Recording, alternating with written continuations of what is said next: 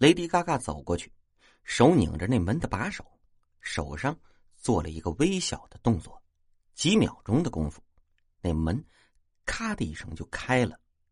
我故作惊奇的说：“哎呦，这门是没锁吗？”那男人看的是目瞪口呆，叫道：“怎么可能？我记得我锁好了。”我正打开门准备往里走呢，忽然一个女的冲出来。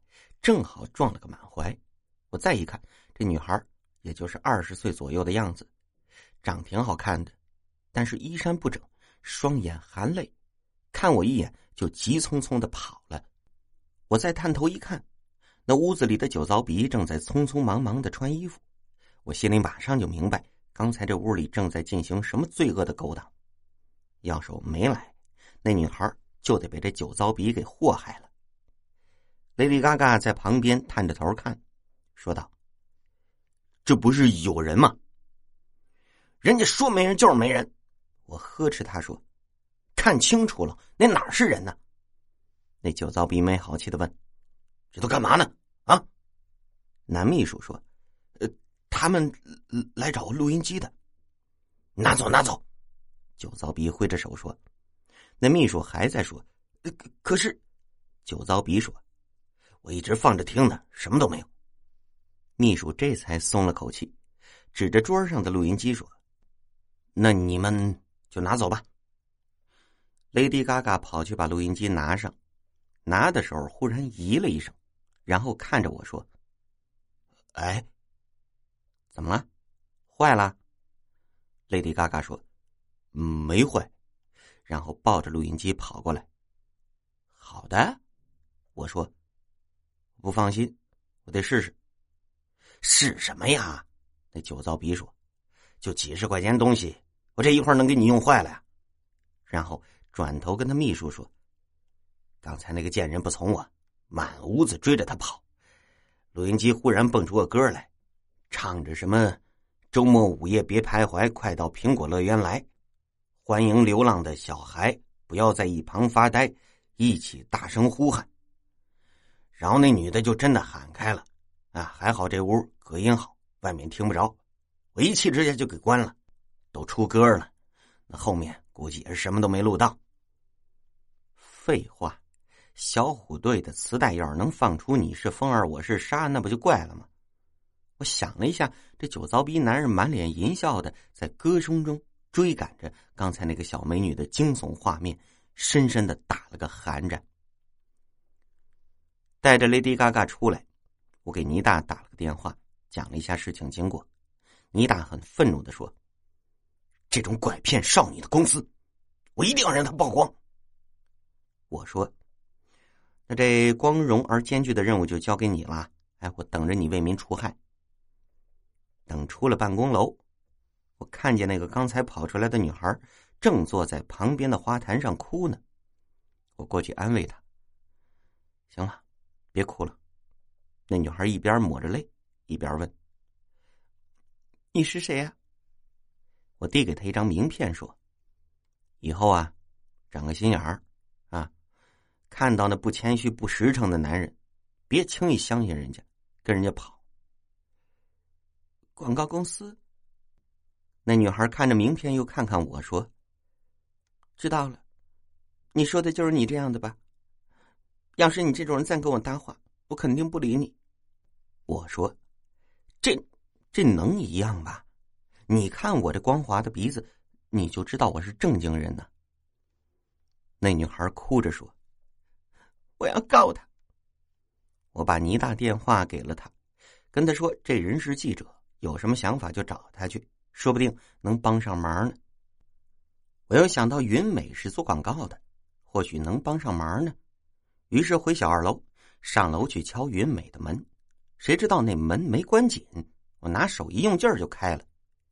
我一抬头就看见面前一个血乎乎的人形正拿着笔在桌上人皮上画着画。雷迪嘎嘎拖长了声音大叫了一声：“哎呦！”那个人形见我们进来，娇羞的叫了一声，然后一把扯过人皮护在胸前，骂道：“流氓！”再流氓也没兴趣看你这个呀！我连忙就给门关上，退出来了。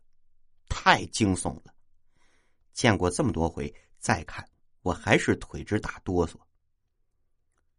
过了一会儿，云美穿好了皮，从房间里走出来，亭亭玉立的站在我的面前，满脸羞红的问：“玛丽树啊，你干什么呀？”我不忍心再看他。从古至今，再没有任何人能比我更透彻的理解到什么叫“沉鱼落雁，闭月羞花”，都不过是一张画皮。我把今天遇到的那件事情说了一遍。云美说：“我倒是认识不少的媒体，但是要爆料肯定需要证据的，空口说白话可不行的。”没事儿，倪大正调查着呢。我说：“等倪大找到证据了，你就帮他一把。”把这事儿曝光了。和云美说好了以后，我总算是松了口气。下楼打开电脑，打算继续玩我的连连看。我现在已经升到五十六级了。刚打开电脑和 QQ，一个留言又蹦出来，依然是那个血淋淋的眼球，用最大号的字体发过来一个数字四。我一下就想到刚才那个酒糟逼男人和秘书的对话。昨天是五，今天是四，也不知道什么意思。这是倒数吗？明天不会就是三了吧？哎，说不定到一以后啊，会发生什么事儿？我心里忽然有点发毛，连忙把那个叫死的人拖到了黑名单里。你在干什么？身后忽然有人问我，头都没回就猜到是男人头。我说：“有个神经病，我把他删了。”男人头说：“我看到，这里昨天有个五，今天又有个四，这是什么？不知道啊。”我说：“就因为不知道，才觉得他神经病。”男人头皱着眉头不说话。自从女人头过了保质期，不得已去投胎以后，他的表现就一直很奇怪。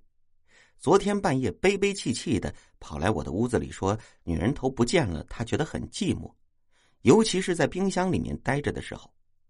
原来冰箱里面两个人头，他扭个头都怕亲到人家。现在他可以在这里做甩头运动，这种差异让他很难过，触景伤情。”男人头叹着气说道：“Oh no！我原来怎么就没觉得冰箱那么大？”我说：“没关系啊，现在冰箱没那么臭了。改天呢，我们就把剩菜剩饭全放冰箱里，那地方就全满了。”男人头说：“我的悲伤，你不懂。